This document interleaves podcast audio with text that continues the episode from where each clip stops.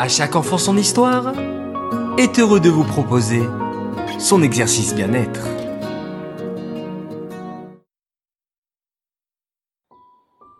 Coucou mes chers enfants, j'espère que vous allez bien.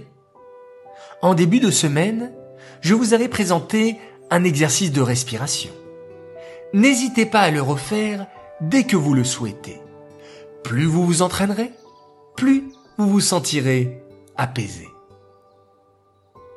Aujourd'hui, je vous propose de prendre un moment au calme et de vous munir d'une feuille blanche et de crayons de couleur ou bien des feutres.